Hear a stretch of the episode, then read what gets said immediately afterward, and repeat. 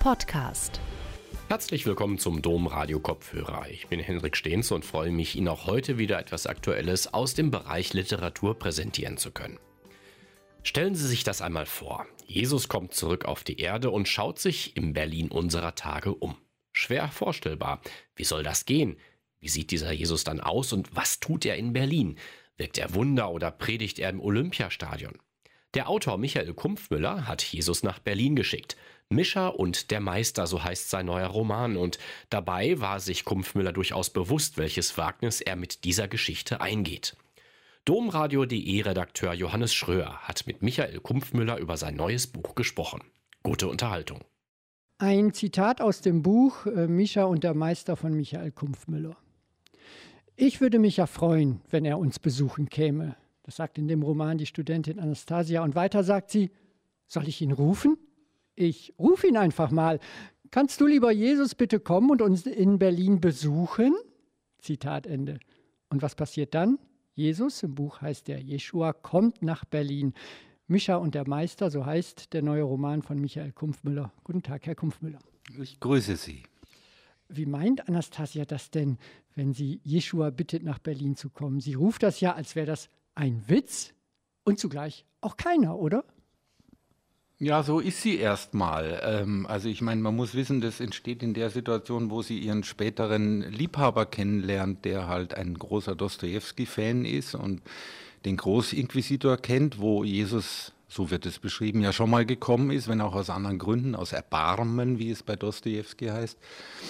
Also das äh, weiß ich eigentlich gar nicht genau, warum sie das so sagt. Es ist eine Laune, aber eben auch Ausdruck einer Haltung, ja, einer Nähe vielleicht, dass das sozusagen auf kindliche Weise möglich ist. Ich weiß es nicht.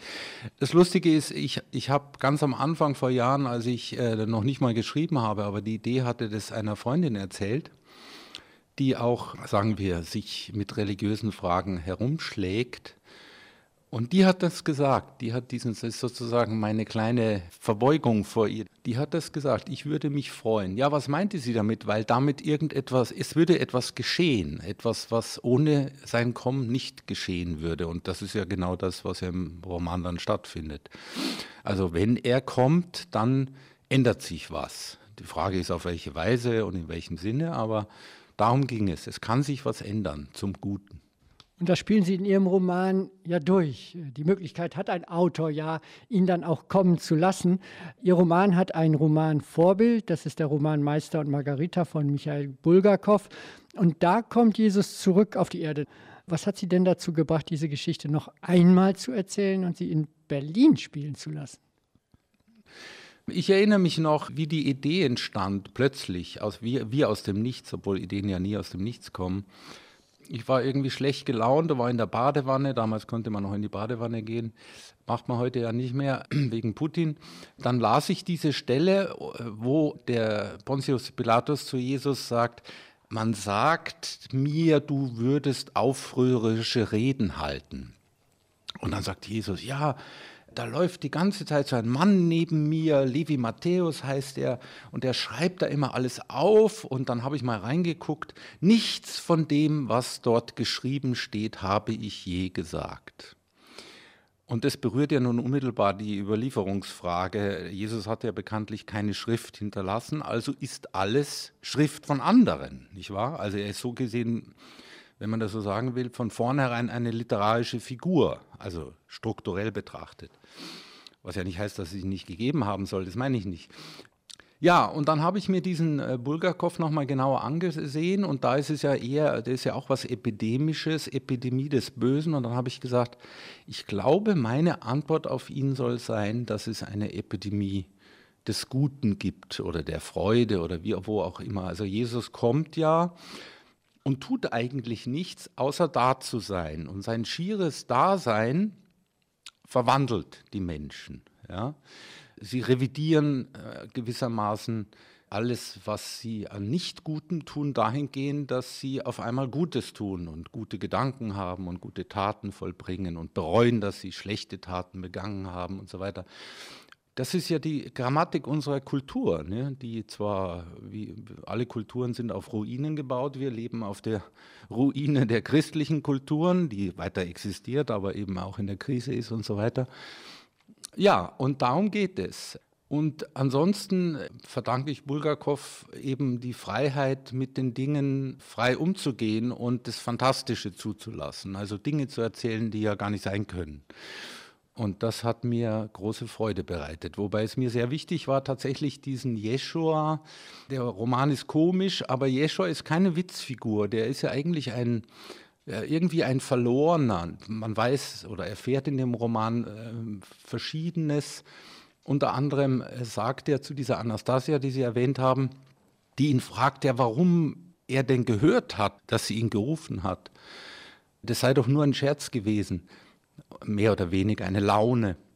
Und dann sagt Jeschua, ja, eben deshalb bin ich gekommen, du wolltest nichts von mir. Ne? Und das ist natürlich eine, wenn Sie so wollen, eine Kritik, dass Jesus für die Leute, die an ihn glauben oder glauben, an ihn zu glauben, so eine Wunschmaschine ist. Ja, also eigentlich so eine, so, so wie eigentlich auch unsere Gesellschaft ist. Ich will jetzt aber glücklich sein, ich will einen Mann haben, ich will gesund sein und so, und so weiter und so weiter. Dann wird er gerufen. Und das geht ja eigentlich nicht. Das ist nicht die Pointe des christlichen Glaubens, dass man sozusagen als Bittsteller ständig vorstellig wird, sondern die Pointe wäre ja, äh, seiner Botschaft gemäß zu leben und sozusagen äh, zu handeln, einerseits gut zu handeln und andererseits aber das zu akzeptieren, was ja niemand akzeptiert, das Unglück inklusive des eigenen äh, Sterbens. Äh, der Jesus, der Jeschua in Ihrem Buch ist ein sehr dezenter Typ. Er hört zu, er sucht Blicke und legt etwas in sie hinein, das die Menschen zum Lächeln bringt. Sie sagten es bereits, der wirkt gar nicht durch Worte, oder? Nein, nein, er ist ein absoluter Schweiger. Es erkennen ihn auch wenige. Das ist der Hauptunterschied zu Dostoevsky, der auf der Hand liegt weil die wenigsten überhaupt noch von ihm wissen, also in einem tieferen Sinne wissen oder glauben, dass er da sei, als Wirkkraft oder was, was auch immer man dazu sagen will. Ja, so ist das. Und äh, Sie erzählen erstaunliche Dinge über Jeshua, nicht zum Beispiel über seine Auferstehung, die man ja allgemein als Erlösung empfindet für uns Menschen, aber er selbst hat es gar nicht als Erlösung empfunden, so erzählen Sie in dem Buch, äh, die Auferstehung war für Jeschua ganz furchtbar, verwirrend, beschämend, als hätte es jemand darauf angelegt, ihn bloßzustellen. Man hätte es mir erklären müssen, sagt er. Es hat mir bloß niemand etwas erklärt. Ich konnte mich kaum auf den Beinen halten, ertrug das Licht nicht, den Geschmack in meinem Mund, dass ich am Leben war. Ja, dafür gibt es zwei Spuren, warum das da so steht. Das eine ist eine mich völlig weiterhin erstaunende Erzählung, ausgerechnet von D.H. Lawrence, der auf seinem Totenbett eine Erzählung schrieb, die damit beginnt, dass Jesus in der Höhle erwacht und es geht ihm ganz, ganz entsetzlich schlecht. Das ist sozusagen ein Echo dieser Erzählung. Das ist der erste Teil. Er trifft dann auch ein paar Jünger und so weiter und der Hahn kräht und alles, was in der Bibel da, das wenige, was da steht. Und dann geht er hinaus und dann lernt er im zweiten Teil eine, ja, weiß ich auch nicht so genau, eine Priesterin, also eine heidnische, griechische irgendwas, und geht dann sozusagen ins Leben, in die Liebe hinein zu einer Frau, ja. Was ja viele Fantasien über den Jesus, die haben die ja, nicht? Oder auch der Scorsese-Film ist ja genauso, da ist es zwar dann im Nachhinein wirklich nur eine Fantasie, dass er Familie hat und so weiter das ist das eine. Und das andere ist, was mich dazu gebracht hat, mich eher an die russisch-orthodoxen Christlichkeiten äh, zu halten. Ich habe tatsächlich einen Priester aufgesucht in Berlin, russisch-orthodoxer, der aber kein Russe war, sondern ein Deutscher. Und er hörte sich das an, was ich da vorhabe, war sehr skeptisch und sagte, naja, wird es nicht auch ein Heiliger tun? Muss es unbedingt gleich Jesus sein? Das habe ich ignoriert. Und der erzählte dann, dass er ganz viele, und das ist typisch russisch-orthodox, so wie ich verstanden habe, ganz viele Leute kennt, denen Jesus erschienen ist und erzählte Geschichten und Heilige erschienen sind und so weiter. Und dann kam das, was im Roman ich gewissermaßen zitiere, kam er auf den Lazarus-Fall er sagte, den kennen Sie doch die Geschichte. Ich, ja klar kenne ich die Geschichte.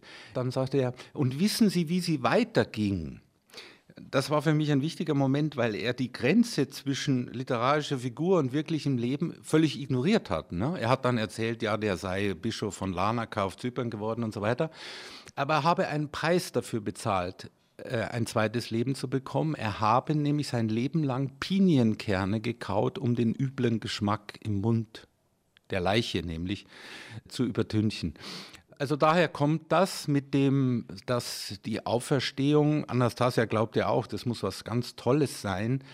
Eigentlich sowas ist, fällt mir jetzt erst ein, sowas Mühsames wie eine Geburt, die ja auch kein Jubelfest ist, sondern Schwerstarbeit. Ja? Gut, das Kind kann davon nicht berichten, aber zu berichten, was es heißt, zum zweiten Mal zu leben, das kann er eben und das ist keine ekstatische Freudenveranstaltung, so wie ich es mir vorstelle. Ja. Zurück zu Ihrem Roman, zu dem Roman Geschehen. Also Jeshua kommt nach Berlin und äh, er löst ein Infektionsgeschehen aus. Nicht? Bei Infektionsgeschehen werden wir natürlich jetzt äh, in Zeiten der Corona-Pandemie sofort hellhörig, aber Infektionsgeschehen meint hier etwas ganz anderes. Eine andere Infektion löst er aus. Welche denn? Ja, die Infektion äh, des Guten, der mit Freude äh, infizieren. Ich bin ein bisschen stolz darauf, weil die Idee hatte ich wirklich vor Corona. Und das Infektionsgeschehen zu beschreiben, war dann meine Corona-Erfahrung, meine Corona-Gegenerfahrung. Das fand ich irgendwie charmant, dass eben, und das hat aber auch mit meiner Idee des Glaubens zu tun, den ich persönlich nicht gefunden habe, aber ich glaube, dass der Glaube jedenfalls ist nicht das Ergebnis irgendeiner Anstrengung oder irgendwie sowas, sondern der Glaube ist in der Sprache der Religion gesprochen wahrscheinlich eine Gnade, ja? Die Gnade nämlich offen zu sein dafür, sich einzulassen, sich zu überlassen, aufzuhören, alles selbst setzen zu wollen und kontrollieren zu wollen, woran ja unsere Gesellschaft leidet, ja? Dass viele Menschen sozusagen immer glauben, sie müssten irgendwie die Zügel ihres Lebens und richtig und nach vorne galoppieren und all diese, diese komischen Sachen. Und insofern muss das ein Infektionsgeschehen sein. Und es ist ja in der Tat so organisiert, dass manche sich gar nicht anstecken, andere haben leichte Symptome, merken es kaum und andere sind so schwer infiziert, dass sie zum Teil sozusagen dann verrückt werden. Deshalb endet der Roman am Ende ja auch, geht Jeschua dahin, wobei er die Psychiatrie benutzt, um dann zu verschwinden. Aber im Prinzip ist das das Ende auch für manche Figuren, ne? dass sie das nicht auf die Reihe kriegen. Diese wuchtige, also das ist so gesehen komisch, aber eben auch eigentlich das denke ich jetzt gerade zum ersten Mal, wo ich sage, sozusagen die Kraft, gut zu sein, nennen wir es mal so, das ist ja eigentlich was Irrsinniges. Ja? Also wenn, wenn man das wirklich täte, oder könnte oder dem folgt, das wäre eine Revolution des Ichs. Ja? Also das kann ja nicht ohne Folgen bleiben so tun, als ob man gut wäre, das können alle. nicht wahr? Aber es ernsthaft zu tun, ist ein radikales Abenteuer, auf das man sich erstmal einlassen müsste. Naja, und so gesehen ist das alles abgestuft. Es gibt dann sozusagen natürliche Remissionen. Ne? Also manche sind dann ganz schnell von selber gesund, andere, da müssen dann die Teufel ein bisschen helfen und, und sie an das alte, schöne Leben erinnern, das eben das Gute nicht so gepflegt hat. Also am Ende des Romans oder gegen Ende des Romans gibt es dieses lange Kapitel, das in der Psychiatrie spielt. Äh, und da ist auch sehr sympathisch in ihrem Roman der Psychiater Leopold Strawinski, ein skeptischer Melancholiker, würde ich mal sagen, der aber von Jeshua fasziniert ist. Jeshua bleibt der Fall seines Lebens, heißt es in ihrem Buch, das Unerledigte oder besser. Jetzt kommt es die Grenze, die er von Zeit zu Zeit ablief, ohne sie zu überschreiten. Das erinnert mich an den Satz, mit dem Theologen manchmal Agnostiker charakterisieren. Agnostiker, so heißt dieser Satz, haben das Gefühl, sie müssten springen, aber sie springen nicht. Warum tun sie das nicht? Also ich bekenne mich ausdrücklich, dass das natürlich ein autobiografisches Bekenntnis ist. Also die, dieser Haltung fühle ich mich nahe, die natürlich heillos defizitär ist. Die führt ja zu nichts. Ja. Äh, das mit dem Springen habe ich früh mal erfahren, vor Jahren, als ich in einem Kloster mehrere Lesungen hatte. Und da traf ich einen Salesianer Mönch. Und mit dem habe ich äh, so ein bisschen angefangen zu sprechen. Äh, und da redeten wir auch darüber, über das Springen. Ja? Er sagte dann, ja, das ist Kierkegaard. Das sagen, glaube ich, nicht alle christlichen Konfessionen, dass man springen muss. Das ist sozusagen schon diese, diese heroische Variante. Aber das hat mir sehr gefallen. Insofern, als es wiederum dementiert, dass man da nicht einfach so reinschlüpft. Ja, da nützt einem auch keine Firmungserfahrung. Dadurch wird man noch lange kein wirklicher Christ, würde ich sagen, sondern man lebt in den Ritualen. Ich sehe das auch deshalb so aus ganz säkularer Sicht. Ich glaube auch, dass man sich für die Liebe entscheiden muss. Also die Liebe ist nicht etwas, was man sozusagen als Ware irgendwie fertig zur Verfügung bekommt, weil der andere so super ist oder weil man die Pflicht hat, ich meine jetzt auch nicht nur die Liebe zwischen Liebespartnern, sondern ich meine auch die Liebe zu Kindern. Das ist, man entscheidet sich dafür. Und das wäre dann die, die Brücke zum, zu, zu, zum Glauben. Nicht? Man kann sich wahrscheinlich auch, das ist schwer, wenn es einem nicht gut geht, sagen, man muss sich wahrscheinlich auch für die Hoffnung entscheiden. Ja? Und sie setzen auch wenn sie gar nicht erstmal zu einem Zustand der Erfüllung führt. Also all diese Dinge, Glaube, Liebe, Hoffnung sind äh, für mich äh, sozusagen Setzungen des Ichs und das muss dann darauf vertrauen oder kann vielleicht darauf vertrauen, dass das dann etwas wirkt. Aber was hindert einen denn daran, sich für Glaube, Liebe, Hoffnung oder für das Springen zu entscheiden? Also erstens äh, glaube ich, dass das die Folgen, also wenn dann die Wirkmächte sich entfalten in einem Ich, dann ist das äh, so radikal, äh, dass man wahrscheinlich einfach sein ganzes Leben ändern muss. Das ist das eine. Und das andere ist, was von der anderen Seite das verhindert, ist, das ist eben dieser Autonomiegedanke des, dessen, was man westlichen Individualismus nennt und der ja sich gewissermaßen als Konzept seit 40 Jahren äh, anhängig die äh, neoliberale Wirtschaftsordnung ja radikalisiert, nicht wahr? Jeder ist seines Glückes Schmied, jeder glaubt, dass er das könne, dass er ein Schmied sei, obwohl er überhaupt gar keine Werkzeuge dafür hat. Die meisten, wir sind alle irgendwie doch geworfen mit unterschiedlichen Privilegien am Anfang oder Nicht-Privilegien, das ist klar. Klassengesellschaft hieß das früher. Aber die meisten Leute glauben daran. Ja? Also sie glauben auch daran, dass der Erfolg, wenn es denn einen gibt, dass der ihnen zuzuschreiben ist. Also ich würde das auf mich bezogen sagen, wenn ich meinen Weg als Schriftsteller anschaue. Ich hatte in bestimmten Situationen Glück, weil ich sozusagen auf Offenheit stieß mit dem, was ich gesagt habe. Ich hatte aber auch Pech damit. Ja? Also ich habe es nicht in der Hand, ja, und das ist sehr mühsam, also jetzt äh, nochmal säkular, sehr mühsam auch für mich, das zu lernen. Du hast es nicht in der Hand, du hast nur das, was jetzt der Fall ist und was du jetzt im Augenblick tust. Und wenn du es schaffst, damit zufrieden zu sein, kann dir ja eigentlich sowieso nichts passieren. Klingt jetzt aber so ein bisschen widersprüchlich. Einerseits muss ich mich entscheiden, habe ich es also in der Hand, mich für Glaube, Liebe, Hoffnung zu entscheiden oder nicht. Und andererseits wiederum auch nicht. Das ist ja, ja schwer aufzulegen. Sie haben völlig recht. Ich bilde sozusagen einen faulen Kompromiss. Ja? Also ich springe nicht, um es nochmal zu sagen, in die mutmaßliche, aber auch fordernde Fülle des Glaubens, der Liebe und der Hoffnung. Am ehesten in der Liebe. Zu meinen Kindern kann ich das eigentlich ganz gut. Aber ich tue es eben nicht. Und der Kompromiss ist zu sagen, dass ich mich aber immerhin sozusagen in eine Art von Fügsamkeit, mit einer Fügsamkeit einverstanden erkläre. Was ja darum wichtig ist, weil ich bin jetzt Anfang 60, also worüber denke ich nach? Über das Ende, mein Ende. Kann ich einverstanden sein mit dem Ende, obwohl ich nicht weiß, ob es weitergeht und so weiter. Und daran arbeite ich. Und wenn ich dann so denke, dann denke ich mir, ja, ich bin einverstanden. Ich, und das ist meine Arbeit, immer weiter einverstanden damit zu sein, weil das ist unser Leben, dass es endet. Kommen wir nochmal zurück äh, auf das äh, Infektionsgeschehen. Also die Leute, die sich infizieren von der Liebe, mit denen verändert sich etwas. Und eines passiert sehr häufig, sie fangen an zu weinen. Also äh, die Tränen äh, sind hier Zeichen der Umkehr, auch der Reue. Wenn man traurig ist, denkt man automatisch an Gott, heißt es einmal in dem Buch. Ist das so? Äh, sind dann auch die Tränen, die tätige Reue, heißt es ja immer, zur Umkehr? Das ist im Satirischen schon meine Meinung, dass es eine Emotion, die Träne ist natürlich nur eine Möglichkeit. An, an einer Stelle heißt auch, man muss nicht um, es weinen nicht alle.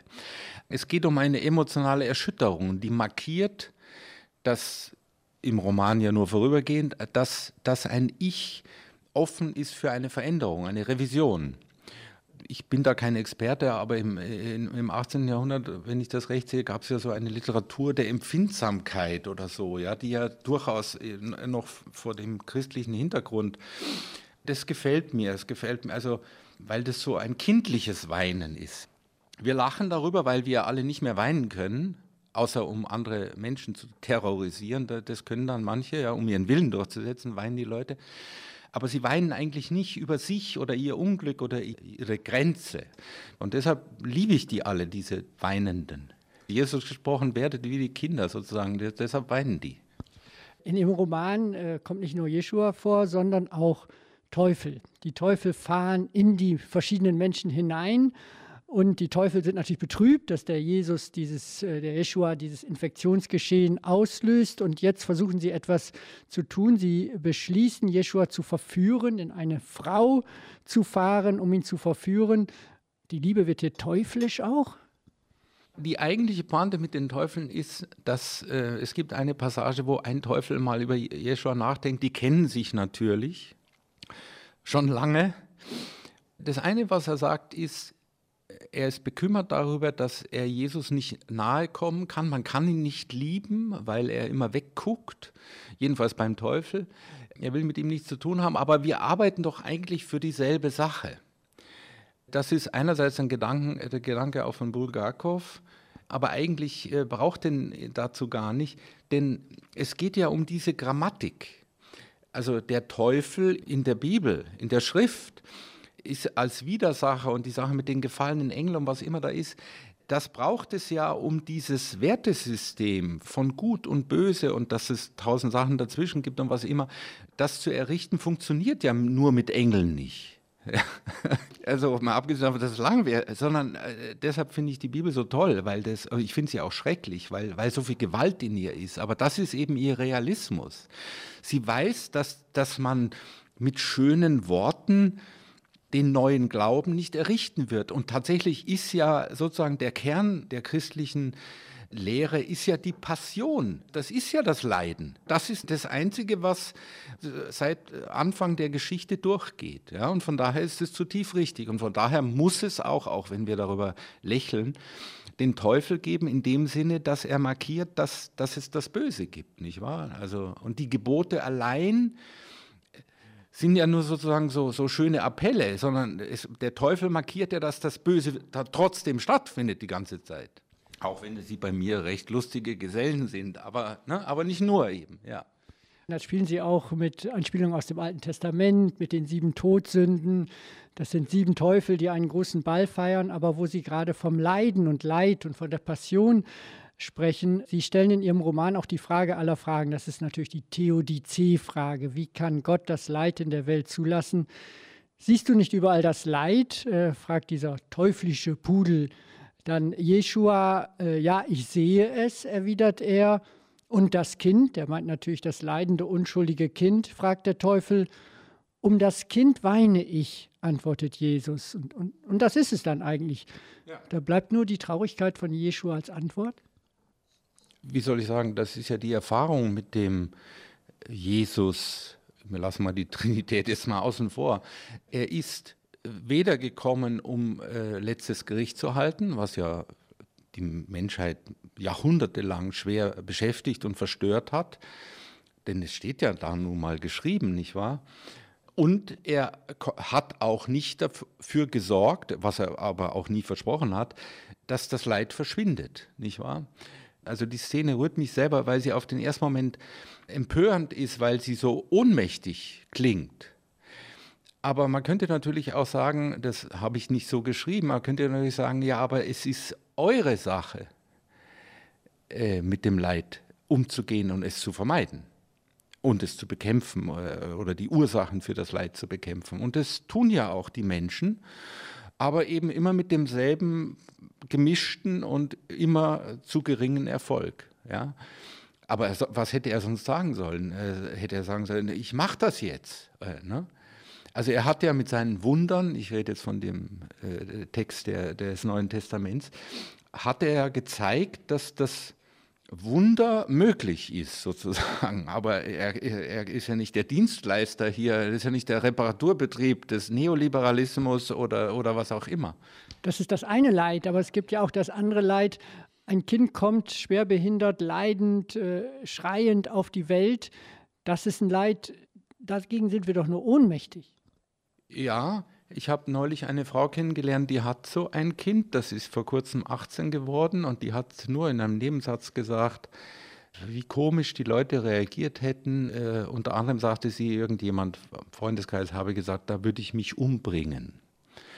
Das muss man jetzt nicht weiter kommentieren, aber die Wahrheit ist, dass die Botschaft, die sie die, äh, ihrer kurzen Erzählung zugrunde lag, war, ja, das ist aber eigentlich kein Leid. Es ist kein fortdauerndes Leid, sondern es ist eine starke Abweichung von dem, was wir uns wünschen. Aber sie liebt dieses Kind und dieses Kind lebt und dieses Kind schwer beeinträchtigt, aber äh, wird jetzt auch alleine leben, also mit Hilfe. Das ist sozusagen im Rahmen dessen, was wir eigentlich akzeptieren können und müssen. Also gut, man kann natürlich dafür sorgen, dass man mit der genetischen Schere solche Kinder nicht zur Welt kommen lässt, ja. Was ja keine Antwort auf die Frage ist ich habe da nicht so viele Erfahrungen, aber ein paar habe ich schon in Sachen Beeinträchtigung, schweren Geburtsschäden und so weiter. Da habe ich nur gute Erfahrungen. Die Szene, auf die Sie anspielen, da geht es ja um sexuellen Missbrauch, um Kindstötung, Kindsverwahrlosung und so weiter, was mich auch am meisten fertig macht, ja, also die Gewalt gegen Kindern in allen Formen. Auch da sagt eben Jeschua, ich kann nur um, um, sie trauern. Ich, das Einzige, was ich habe, ist meine, so nennt man das heute, Empathie, ja? Mitleiden. Sozusagen im, im kosmischen Sinne ist das, ist das eine gute Arbeit. Es bleibt jetzt aber die Frage, warum Jeschua eigentlich wieder auf die Erde kommt. Warum tut er das? Warum hört er das Rufen Anastasias? Äh, einmal heißt es, es lässt ihm keine Ruhe, was mit uns Menschen ist. Warum kommt er denn zurück? Ja, also darauf habe ich natürlich keine Antwort oder ich habe nur eine gemischte Antwort. Also es ist ein Rest von dem Dostojewskischen Erbarmen ist da, weil, also jetzt in der Logik der Schöpfungsgeschichte, Gott hat nun mal diesen Menschenhaufen über mehrere Jahrtausende da auf die Erde hingesetzt. Also bleibt er gewissermaßen zuständig. Sorry. Ja? Also guckt er ab und zu. Eigentlich muss er nicht gucken, weil er weiß, dass sich alles wiederholt. Äh, das Leid hat nicht geendet, die Kriege enden nicht, wir wissen das alles sehr, sehr, sehr genau. Mein Jescho hat aber auch etwas von einem, das hat mit meiner philosophischen Initiation zu tun, hat auch was mit dem Camus'schen Sisyphos zu tun. Ja? Also er tut immer wieder dasselbe und der einzige Sinn dieser Arbeit besteht, sie nicht aufzuhören aber ohne gutes Ergebnis. Ja? Sozusagen der Prozess selber ist gewissermaßen der Sinn. Wenn man aufhört, gibt es keinen Sinn. So frei formuliere ich das jetzt. Der Roman lässt ja offen, wie oft er kommt. Die eine Pointe, die erste haben wir ja schon besprochen. Er freut sich, wenn jemand ihn nicht missbraucht. Also ich liebe diese Anastasia, äh, die natürlich ein Mensch ist, kein Engel. Aber sie hat wirklich eine, eine so lautere Seele, es fallen mir lauter so alte Worte ein. Und das, das hört er. Und das finde ich gut, dass er das hört. Ja? Er erfreut sich. So wie ähm, Borges, das entdecke ich gerade, über die Literatur sagt, für mich ist Literatur eine Freude. So könnte Jeschua sagen, ja, für mich ist dieses Mädchen und auch der junge Mischa, die Hauptfigur, das sind mir eine Freude, weil sie so lauter sind. Und da äh, lassen Sie Jesus, Jeschua ja auch in allerhand Situationen auftauchen, die wir kennen. Er kommt zum Beispiel auf eine Hochzeit, nicht? wir denken sofort an die Hochzeit von Kanaan. Und äh, er verwandelt jetzt aber nicht Wasser in Wein, sondern er tanzt einfach und genau. löst damit eine große Freude aus. Genau. Das finde ich ist nicht wenig. Wie war das eigentlich beim Schreiben Ihres Romans? Äh, hatten Sie manchmal das Gefühl, Sie könnten, ich sag mal, abstürzen? Äh, ich meine, einen Roman über Jesus zu schreiben, das kann schiefgehen. Da lauert immer die Pathosfalle. Da lauert, lauert die Falle, dass alles nur noch ins Witzige abdriftet oder dass alles nur noch kitschig wird. Ist das immer eine Gefahr, die im Hintergrund lauert? Naja, das sind jetzt viele Sachen auf einmal. Also Kitsch-Problem hatte ich nicht, weil ich bin kein kitschiger Autor. Das war, das war nie mein Thema. Aber ich hatte sehr stark das Gefühl, ich äh, erinnerte mich dann immer an diese, diese Comics, ich weiß nicht, welche genau das sind, wo so eine Figur irgendwie zum Canyon hinflieht und dann in der Luft weiterläuft und irgendwann begreift, dass er da gar nichts ist. Also das war, war immer meine Situation. Aber das Komische ist, das war so und ich glaube aber, sagen, das ist fast eine existenzielle Aussage. Die Angst ist wichtig, Aber auf der anderen Seite der Angst war dann immer meine Freude. Ja, also ich, ich hatte so eine Freude an diesem Stoff und den Figuren, dass ich dann, ist jetzt ein bisschen blumig gesagt, ihnen vertraut habe und also mir vertraut habe. Ne? Also klar ging es um die Frage, darf man irgendwie, kann man äh, als seriöser Schriftsteller, als deutscher Schriftsteller, und das hat mir dann schon gleich wieder gefallen, ja, das muss man, äh, so fantastische Sachen, darf man mit einer Hexe durch Berlin fliegen und das so beschreiben? Ja, das darf man, das muss man, weil es Freude bereitet. Also mir beim Lesen, ich, hab, ich weiß noch, ich kam oft äh, nach drei, vier Stunden, äh, ich weiß, dass ich immer gelächelt habe und gute Laune hatte. Nicht immer, aber sehr oft, sehr, sehr, sehr, sehr oft. Man könnte ja auch sagen, dass Sie sich in der Vergangenheit einer sehr frommen Tätigkeit gewidmet haben. Sie haben sich mit Jeschua, mit Jesus beschäftigt. Wie war das? Es ist ja immer bei Schriftstellern, dass man sich ja auch mit seinen Romanhelden anfreundet oder mit ihnen zusammengeht.